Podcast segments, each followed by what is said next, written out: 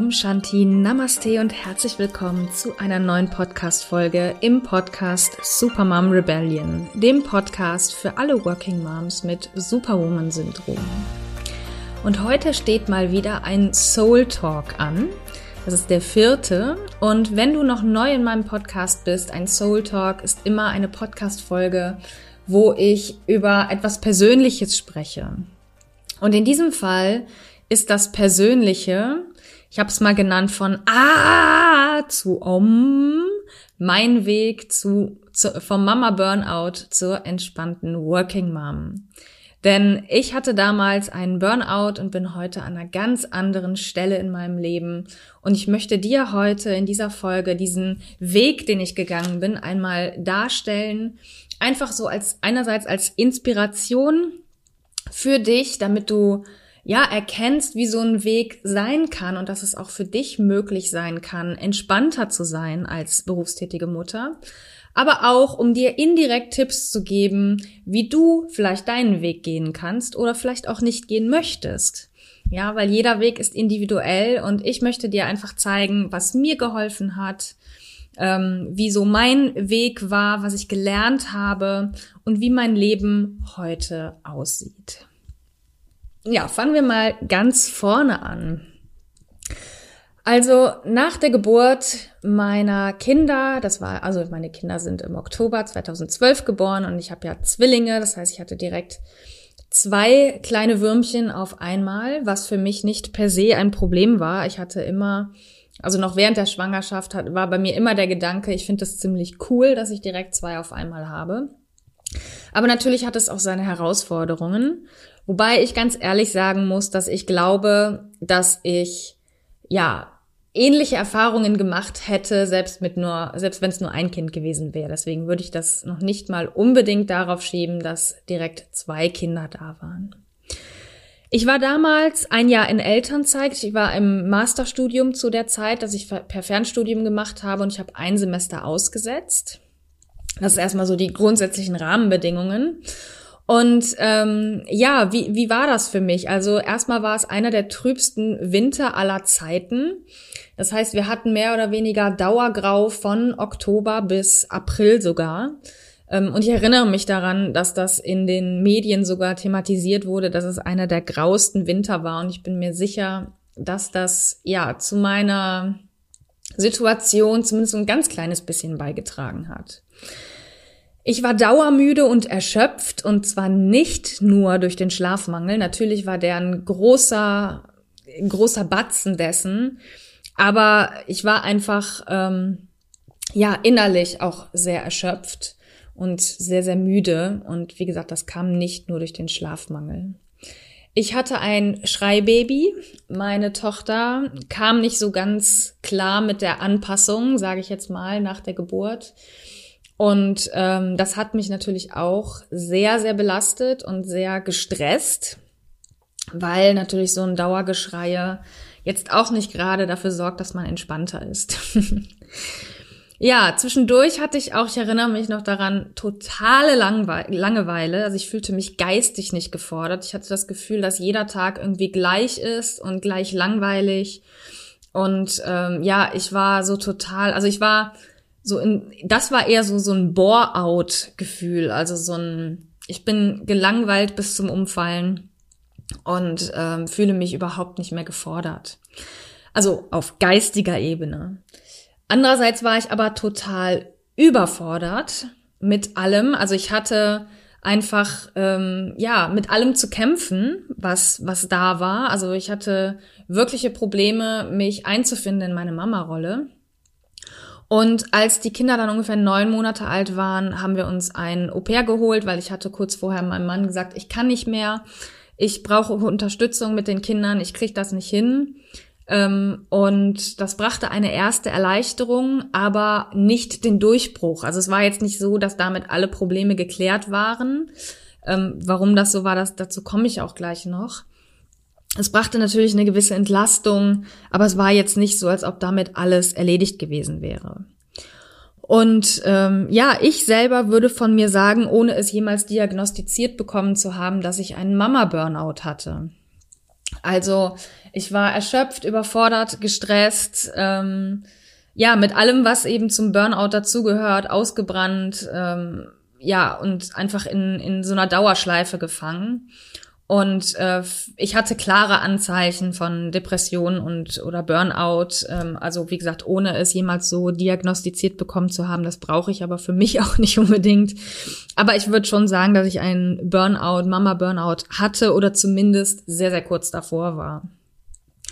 Und damals habe ich ähm, ja mir Unterstützung geholt ähm, durch eine Therapeutin. Und als die Kinder 15 Monate alt waren, habe ich eben eine Therapie angefangen.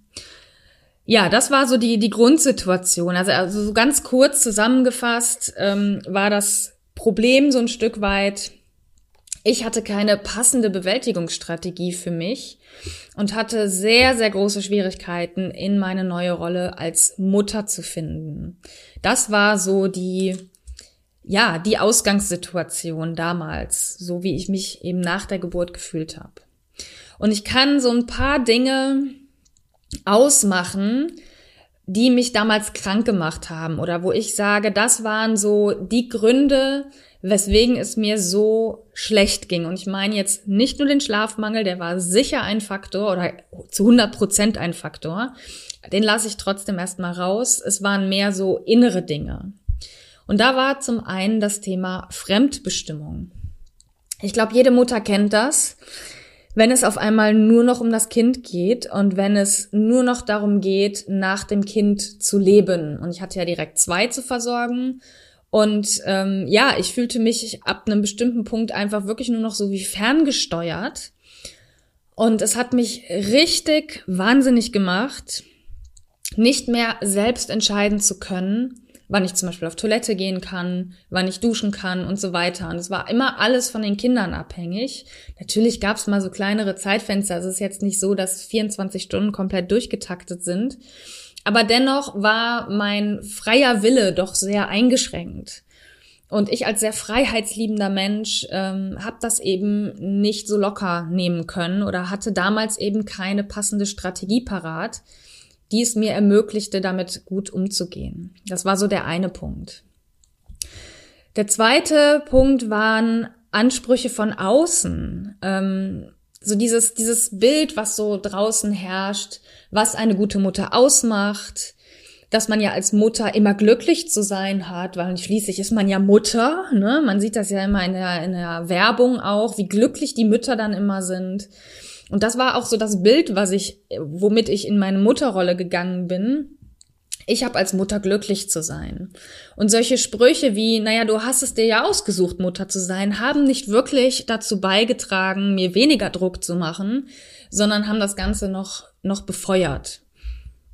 Also da war so diese, diese Ansprüche von außen, die ich aber, und da komme ich jetzt direkt zum dritten Punkt, verinnerlicht habe, so diese eigentlich zu meinen eigenen Ansprüchen gemacht haben. Und da kommt auf jeden Fall der Perfektionismus rein.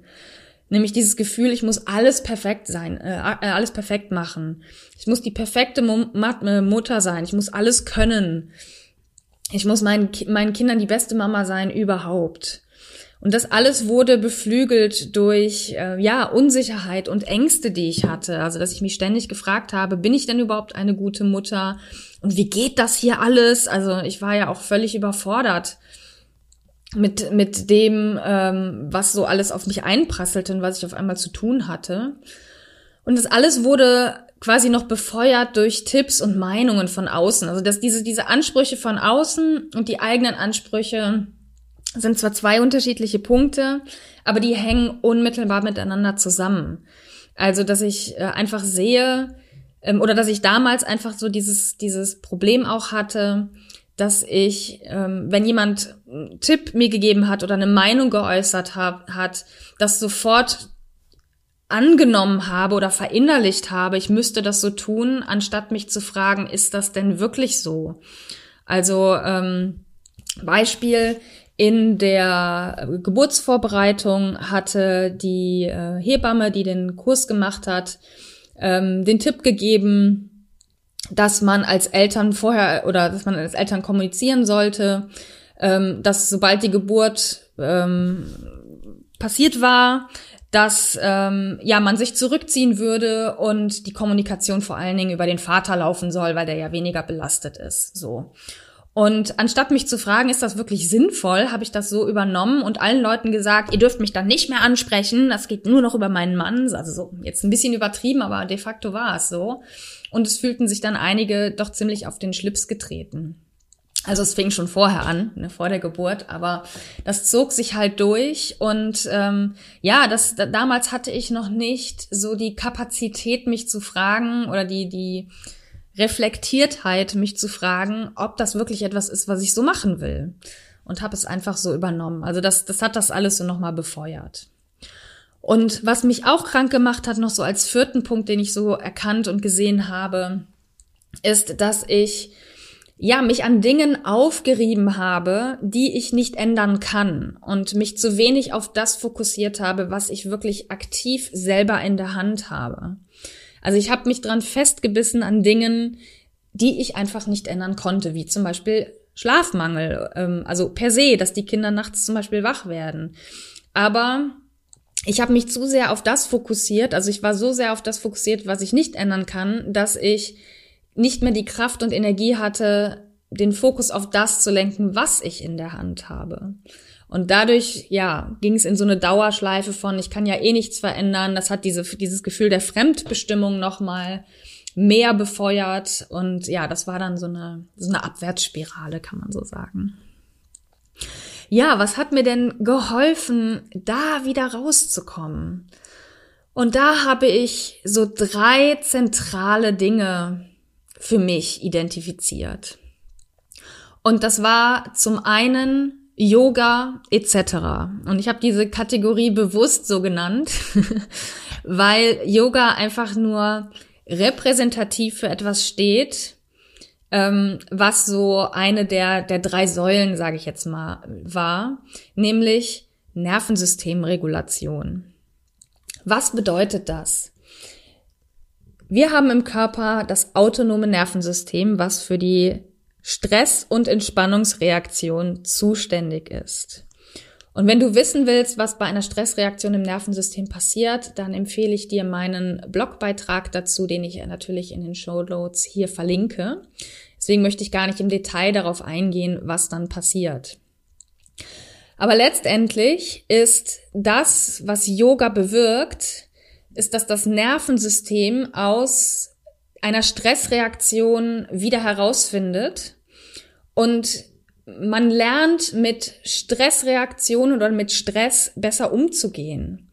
Und es geht nicht darum, das ist mir immer wieder wichtig zu betonen, bei Nervensystemregulation geht es nicht darum, in einem dauerentspannten Zustand zu sein, sondern die natürlichen Phasen von Stress, Entspannung, Stress, Entspannung, Stress, Entspannung, die sich immer wieder abwechseln, ähm, zu durchlaufen und nicht dagegen anzukämpfen. Denn das ist das, was wir meistens im Normalfall tun. Wir sind gestresst und wir kämpfen dagegen an. Wir wollen das nicht. Und ähm, anstatt einen entspannten Umgang damit zu finden, versuchen wir alles dafür zu tun, um uns nicht gestresst zu fühlen, um uns nicht blöd zu fühlen. Und das ist genau die falsche Strategie. Und Yoga hat mir aber geholfen, aus dieser, dieser Daueranspannung und den Dauerstress herauszufinden und das gegenteilige Spektrum, also Entspannung, einerseits größer werden zu lassen und andererseits mehr durch diese natürlichen Phasen zu, zu fließen. Und warum Yoga etc.? Naja, weil es nicht nur Yoga war. Yoga war mit der absolute Kern. Aber einerseits zähle ich zu Yoga auch Meditation, Atemübungen, also wenn man es jetzt rein auf Techniken bezieht. Aber was mir auch geholfen hat, ist sowas wie Wandern, Spazieren gehen und andere Dinge tun. Und zwar alles Dinge, die ja mir geholfen haben, mein Nervensystem zu regulieren. Und wenn du wissen willst, was für Möglichkeiten du hast, um dein Nervensystem zu regulieren, empfehle ich dir meinen Blogbeitrag 13 plus Möglichkeiten, um dein Nervensystem zu regulieren. Und ein weiterer Blogbeitrag, den ich empfehle, ist, was ist überhaupt ein dysreguliertes beziehungsweise reguliertes Nervensystem? Also wenn du ein bisschen mehr Hintergrundinformationen zu diesem Punkt haben möchtest, empfehle ich dir diese Beiträge, die ich natürlich in den Show Notes verlinke. Also das war eine wichtige Säule, Yoga etc., so drücke ich es jetzt mal aus. Also alles, was mein Nervensystem in die Regulation gebracht hat. Der zweite wichtige, essentielle Aspekt war es, meine Denkweisen zu verändern. Das, was man heutzutage landläufig als Mindset-Arbeit bezeichnet. Und zwar ging es bei mir darum, ähm, oder nicht nur bei mir, sondern generell bei Mindset-Arbeit geht es ja darum, hinderliche Glaubenssätze zu finden, zu verändern und durch neue zu ersetzen. Und wenn man das jetzt auf, auf mein Dasein als Mutter runterbrechen möchte, ging es darum, mich zu fragen, wann bin ich eine gute Mutter und meine eigene Definition dafür zu finden und danach zu leben. Und eben nicht auf das zu gehen, was die Gesellschaft vorgibt, wann ich eine gute Mutter bin. Ich habe es also geschafft, oder ich habe zumindest ähm, ja viel daran gearbeitet, meine eigene Definition von Muttersein zu finden und danach zu leben und alles andere zu ignorieren oder zumindest nicht mehr so nah an mich herankommen zu lassen. Und damit einher ging dann auch, das ist kein Extrapunkt, sondern eher so etwas, was so noch untergelagert oder was, was danach noch kam, ist, dass ich auch gelernt habe, mich zu öffnen und um Hilfe zu bitten. Also auch klar zu kommunizieren, wo stehe ich gerade und was brauche ich jetzt. Und ähm, ja, das eben klar und deutlich zu machen und mich diesbezüglich zu öffnen. Das ging auch mit diesen beiden Elementen eigentlich einher, ähm, die ich genannt habe. Und der dritte Punkt war noch oder ist noch der Punkt Austausch, nämlich zu wissen, dass ich damit nicht alleine bin und Gleichgesinnte zu haben, die ähnliche Herausforderungen bewältigen müssen. Das hat mir auch sehr geholfen, mich nicht wie ein Alien zu fühlen und alleine zu fühlen mit dem, wo ich stehe. So und zu wissen, ja, es gibt auch andere Mütter, die genau die gleichen Probleme haben. Ja, und auf meinem ganzen Weg vom Mama Burnout in die Gelassenheit oder in, äh, in den Weg zur entspannten Working Mom habe ich einige Dinge gelernt.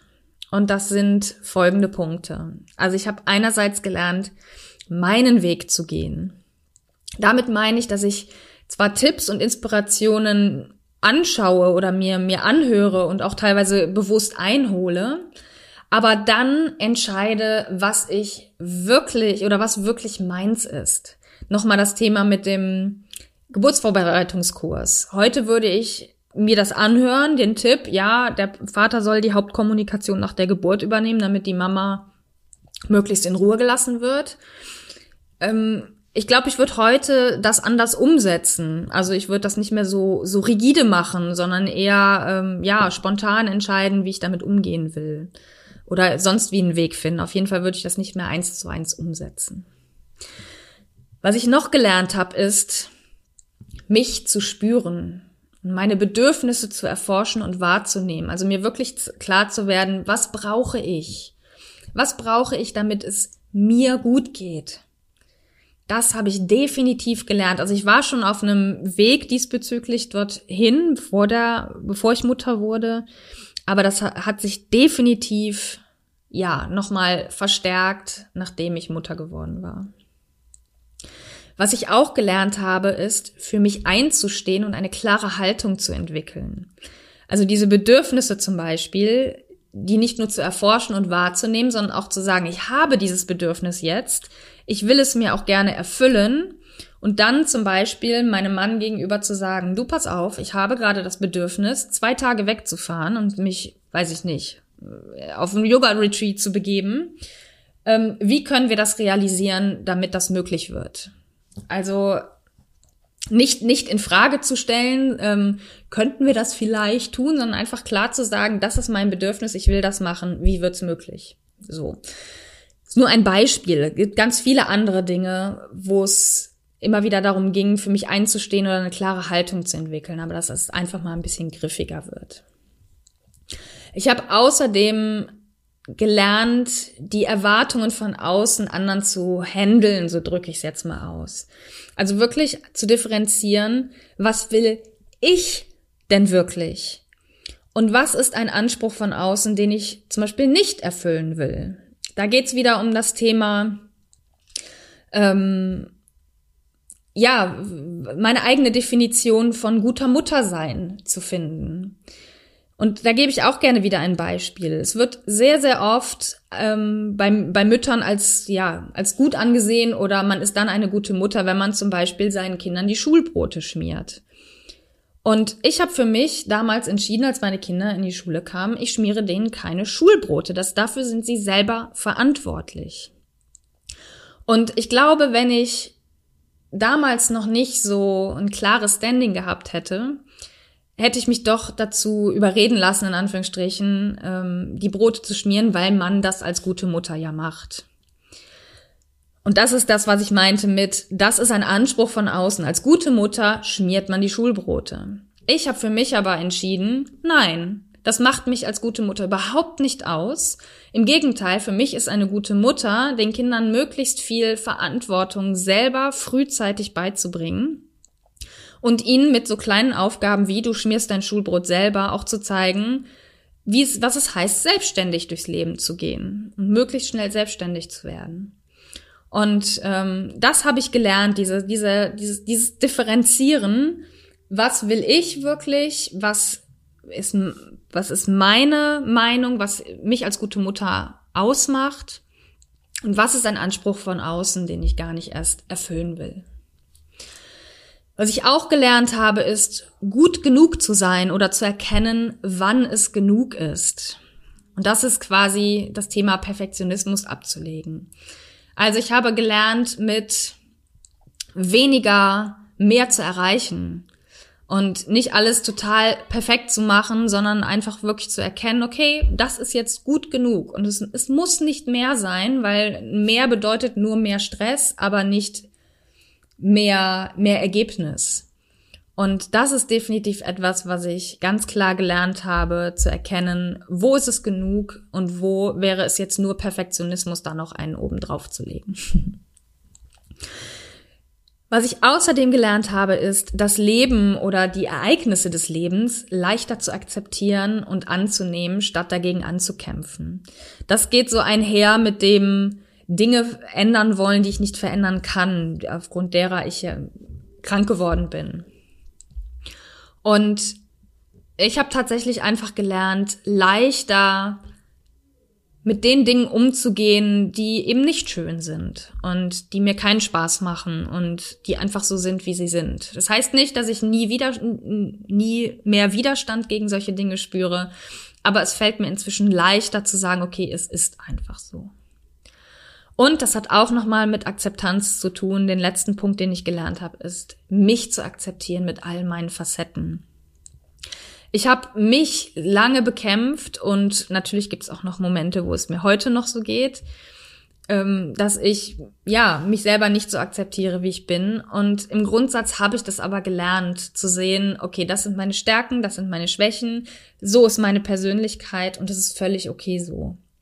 Und das war auch ein, ein wichtiger Teil dessen, ja, quasi entspannter zu werden, auch zu sehen, okay, so bin ich und das ist völlig okay, ohne mich darauf auszuruhen, so zu sein, wie ich bin, sondern einfach zu gucken, okay, einerseits bin ich so, so akzeptiere ich mich und andererseits, wo möchte ich etwas verändern, aber nicht im Sinne von Selbstoptimierung und ähm, ja, innerer Ausbeutung, sondern eher wo ist etwas, was ich verändern möchte? Nicht, weil es fehlerbehaftet ist, sondern weil es gut wäre für mich, das zu verändern. Und gleichzeitig habe ich eben gelernt, mich zu akzeptieren oder mich, mich mehr zu akzeptieren, so wie ich bin. Und wenn man das zusammenfassen würde, habe ich einfach gelernt, mehr ich selbst zu sein. Also wirklich viel, viel mehr das zu leben, wie ich bin, wer ich bin, als eine Version zu sein, wie andere mich haben wollen. Das ist so das, das ist so das, das Fazit, was ich gelernt habe, ist wirklich mehr ich selbst zu sein und mein wahres Selbst, ähm, ja, zu erkennen und zu leben. Wie geht's mir denn heute oder wie sieht mein Leben heute aus? Und da hilft mir einfach ein Spruch, den oder ein, ein Zitat, den mir ein äh, Freund mal gesagt hatte vor, oder nicht mir persönlich, aber in einem bestimmten Kontext äh, vor einigen Monaten, nämlich Life is 50-50. Also das Leben ist eigentlich immer 50-50 und das trifft es auf mein Leben, das trifft auf mein Leben eben auch genauso zu. In meinem Leben ist, auch wenn ich viel, viel entspannter bin, nicht alles eitel Sonnenschein. Ja, also nur weil ich mich als voll entspannte Working Mom bezeichne, heißt das nicht, dass ich wie ein Honigkuchenpferd durch die Gegend rase und immer alles toll und wundervoll und Einhörner und Regenbögen und so weiter ist, sondern es gibt natürlich Herausforderungen, die bleiben. Wie zum Beispiel, dass ich mich immer mal wieder selber verliere und ähm, ja, so Dinge von außen doch wieder an mich zu sehr herankommen lasse und nicht unterscheide, was ist mein Ding daran und was ist nicht meins. Auch kämpfe ich immer wieder mit den Widrigkeiten des Lebens. Also es ist nicht so, dass ich 100% alles so annehme, wie es kommt, sondern auch ich hadere immer mal wieder damit. So ist es ja nicht. Und ich bin auch nicht immer komplett entspannt und gelassen. Also ich habe auch meine schlechten Tage. Ne? Life ist 50-50. und was auch passiert, ist, dass manche Glaubenssätze oder Denkweisen, die ich früher hatte, einfach teilweise immer wieder kommen, manchmal eben in anderen Gewändern. Und das ist dann das, was ich damit meine, Life is 50-50. Also auch in meinem Leben ist nicht alles Ettel Sonnenschein, auch wenn ich wirklich mich als entspannte Working Mom bezeichnen würde. Ich habe definitiv eine gewisse Grundgelassenheit entwickelt und würde behaupten, dass mich so schnell nichts umhaut. Ich will nicht sagen nichts, aber es gibt Aspekte im Leben, wo ich sage, die hauen mich auf Dauer zumindest nicht um. Und das habe ich, um es mal als Beispiel zu nennen, in der Corona-Pandemie ganz besonders gemerkt. Nämlich, dass wir als Familie grundsätzlich sehr gut durchgekommen sind durch diese Zeit. Und ich weiß genau, dass es mir ohne die vorhandenen Ressourcen, die ich mir schon aufgebaut hatte und auf die ich bauen konnte, es mir deutlich schlechter ergangen wäre in der in dieser Zeit. Ich habe natürlich schon im Nachgang, gerade im Nachgang, als so die die schlimme Phase, sage ich jetzt mal, vorbei war, habe ich schon gemerkt, wie anstrengend das eigentlich war. Aber ich bin mir sehr sicher, dass ich mehr oder weniger völlig untergegangen wäre, wenn ich nicht schon eine gute Basis gehabt hätte, auf der ich hätte aufbauen können in genau dieser Zeit. Zum Beispiel eben meine Yoga-Praxis, die mich sehr, sehr gut unterstützt hat, auch da entspannter zu bleiben und ja, nicht so in so einen, so einen totalen Strudel reinzugeraten. Und das habe ich wirklich in dieser Zeit gemerkt, dass ich eine gute Basis hatte und eine gute Resilienz, wenn man mal vielleicht dieses Wort benutzen möchte, eine gute Resilienz aufgebaut hatte schon zu dem Zeitpunkt. Ich weiß auch mit den, mit dieser 50-50 Aufteilung des Lebens besser umzugehen grundsätzlich. Also ich erkenne zumindest leichter, wo ich stehe, wie ich mich fühle und was ich dann brauche. Ich weiß zum Beispiel, wenn es mir schlecht geht, dass ich ähm, ja dann vielleicht nach einer Umarmung gezielt frage von meinem Mann oder meinen Kindern. Oder dass ich in den Wald gehe, wo es mir eigentlich immer sehr, sehr gut geht oder wo ich mich genährt fühle. Und das hätte ich vor einigen Jahren noch nicht so klar benennen können und auch nicht so klar danach handeln können, was ich brauche. Ich weiß auf jeden Fall, was mich trägt und kann es jederzeit anwenden. Ich habe zum Beispiel eine tägliche Yoga- oder Meditationspraxis und ähm, unabhängig davon kann ich jederzeit in mich spüren und sagen, okay, jetzt brauche ich mal das, jetzt brauche ich eine Pause, jetzt würde ich gerne in die Badewanne gehen ähm, jetzt möchte ich gerne lesen. Und das heißt nicht, dass ich das immer alles sofort mache, aber ich habe ein klares Gespür dafür, wie es mir geht, was ich brauche und kann es dann auch tatsächlich gut anwenden im Alltag und finde immer wieder Möglichkeiten, ähm, ja, mir das zu holen, was ich auch wirklich brauche. Und deswegen empfinde ich mein Leben heute als ja durchaus sehr entspannt und gelassen weil ich genau auf diese Dinge sehr gut zurückgreifen kann, die ich mir schon aufgebaut habe.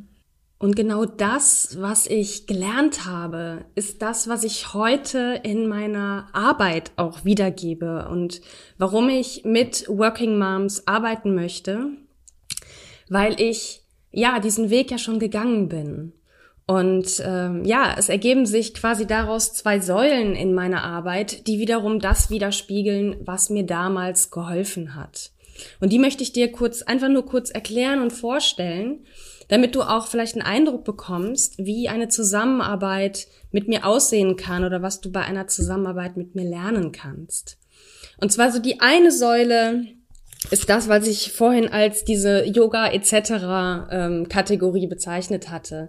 Alles rund um Selbstfürsorge, Gewohnheiten, Auszeiten und so weiter. Also es geht da vor allen Dingen um konkrete Tools und Methoden, aber auch grundsätzlich die Arbeit mit dem Körper, mit dem Nervensystem, alles, was unterstützt dabei, in die Entspannung, in die innere Ruhe zu finden. Das ist so die eine Säule. Die andere Säule ist das, was ich eben auch schon als quasi Mindset-Arbeit bezeichnet habe. Ich mag den Begriff zwar persönlich nicht so sehr, weil es da, das klingt immer so sehr kopflastig, aber dadurch, dass ich die, die körperliche Arbeit mit diesem Teil verbinde, ist es für mich trotzdem stimmig. Also ich mache das auf körperlicher Ebene trotz allem. Und da geht es eben darum, Glaubenssätze zu identifizieren und zu verändern, den Perfektionismus loszulassen, Nein sagen lernen, Abgrenzung und alles, was so mit diesem Themenkomplex Mindset zu tun hat.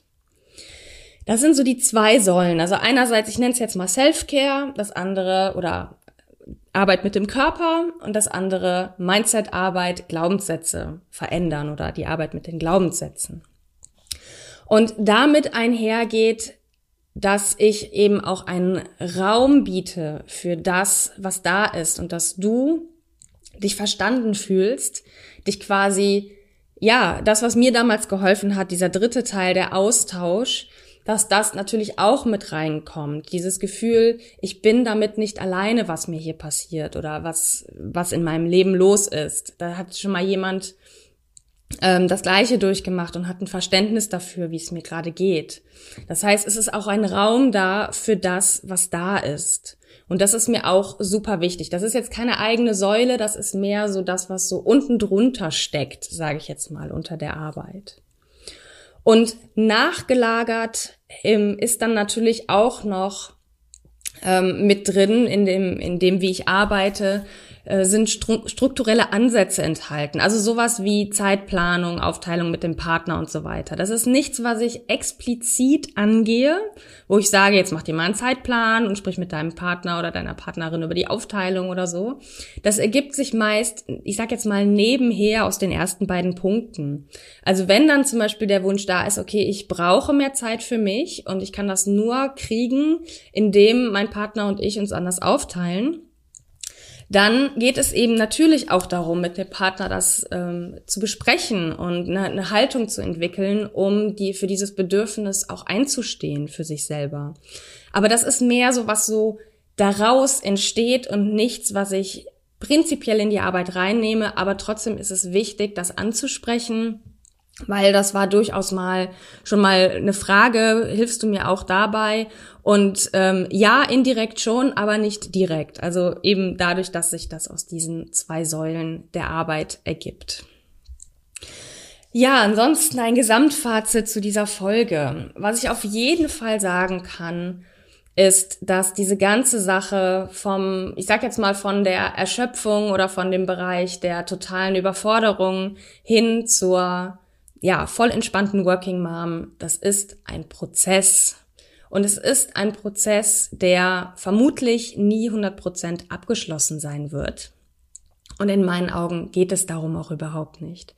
Ich habe für mich irgendwann mal festgestellt, dass es im Leben nicht darum geht, irgendwo anzukommen und dass eben dieses voll entspannt sein kein Ziel ist, wo man auf einmal die Ziellinie durchläuft und dann hat man es erreicht und bleibt für immer dort, sondern es ist ein immer wieder neu ausloten. Es ist eben ein Prozess, sich immer wieder damit zu befassen.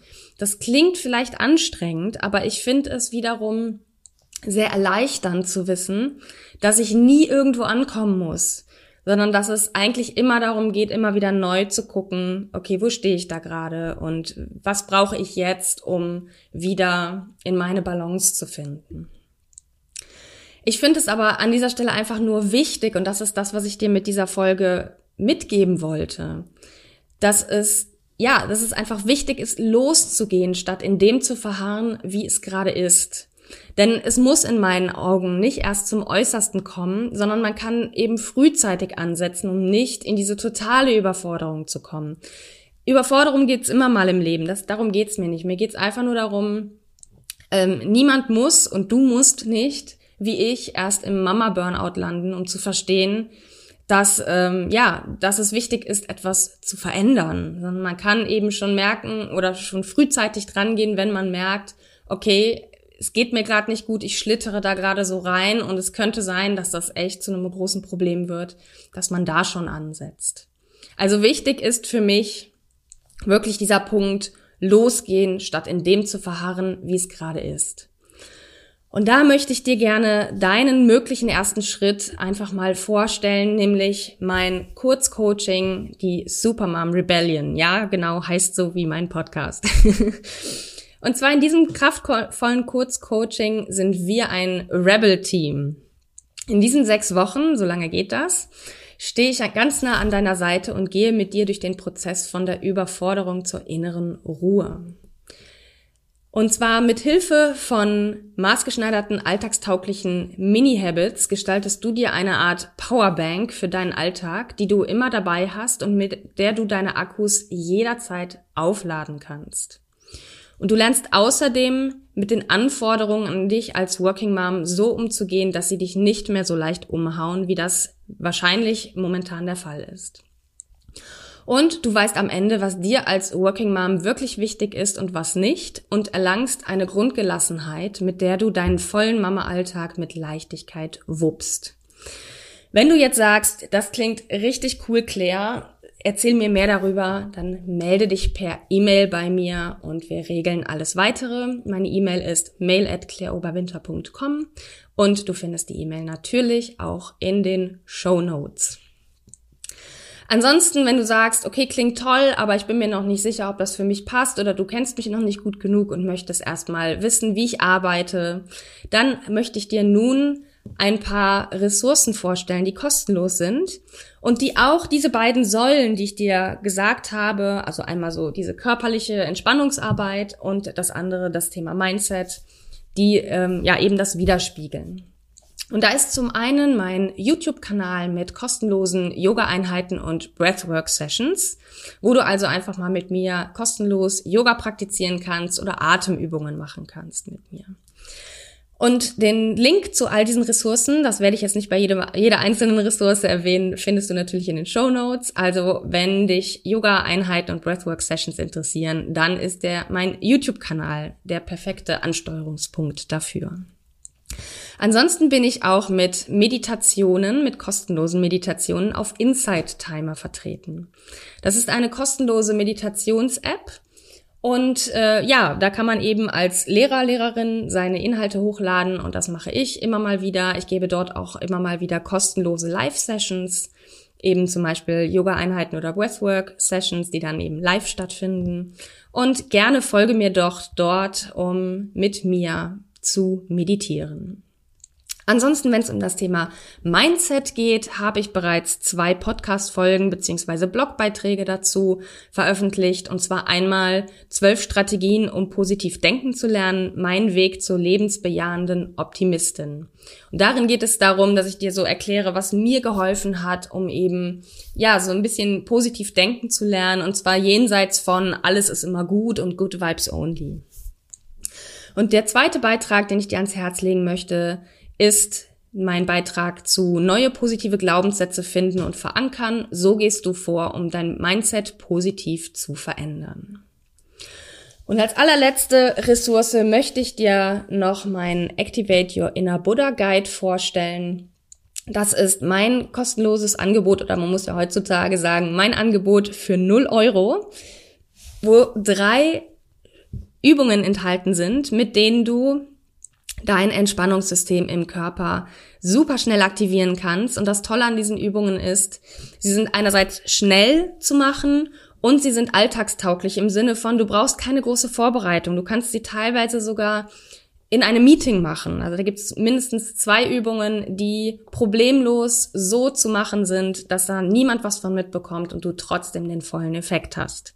Wenn du also drei Übungen kennenlernen möchtest, um eben dein Entspannungssystem im Körper zu aktivieren und super schnell innerhalb von einer Minute in die Entspannung zu finden, dann melde dich an für meinen Activate Your Inner Buddha Quick Guide. Und wie gesagt, alle Ressourcen und alle weiteren Links, die ich heute erwähnt habe, findest du in den Show Notes. Ja, das war's an dieser Stelle mit dieser Podcast-Folge. Ich danke dir sehr fürs Zuhören und hoffe, dass für dich so ein paar Punkte dabei waren, die du für dich heute mitnehmen kannst.